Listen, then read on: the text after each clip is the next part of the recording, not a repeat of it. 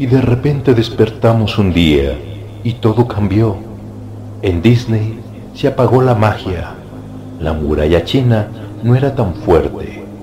Ahora New York si duerme. En ningún camino quiere conducir a Roma. Un virus se corona como el dueño del mundo y nos dimos cuenta de nuestra fragilidad. No sabemos si el daño es a propósito o irresponsabilidad de nosotros mismos, pero la amenaza está ahí, cada día más fuerte. Ya los memes no causan tanta risa. Los abrazos y los besos se transforman en armas peligrosas y la escasez de productos nos demuestra una vez más lo egoísta que somos.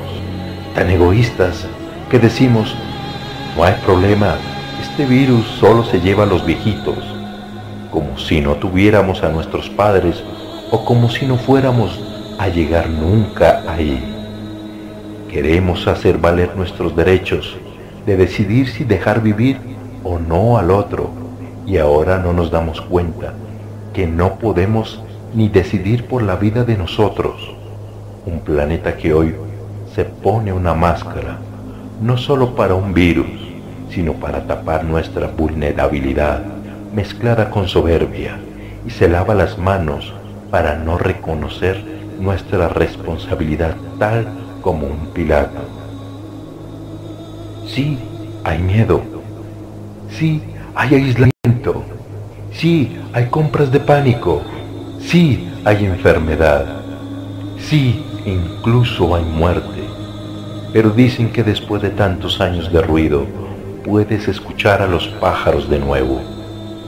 Dicen que después de unas pocas semanas de silencio, el cielo ya no está lleno de humos, pero azul, gris y claro.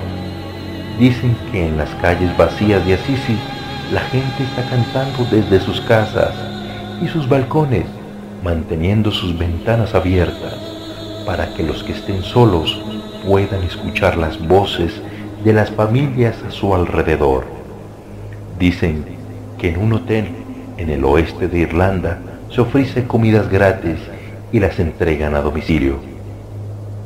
Hoy, una joven que conozco está ocupada repartiendo por el barrio volantes con su número de teléfono para que los ancianos puedan tener a alguien a quien llamar.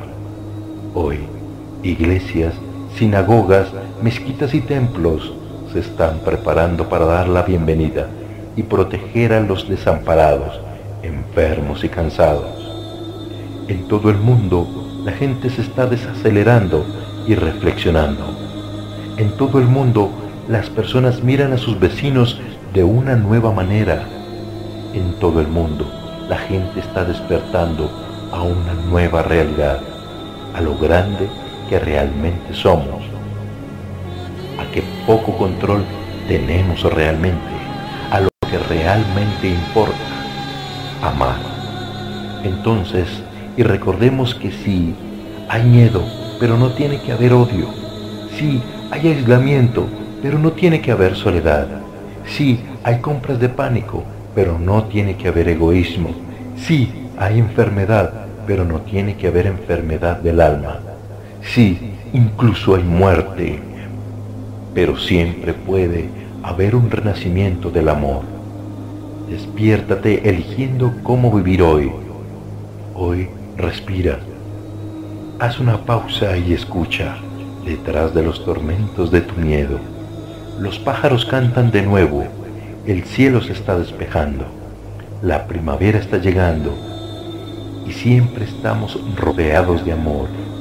Abre las ventanas de tu alma y aunque no puedas pisar la calle vacía, canta. Richard Hendrick, marzo 13, 2020.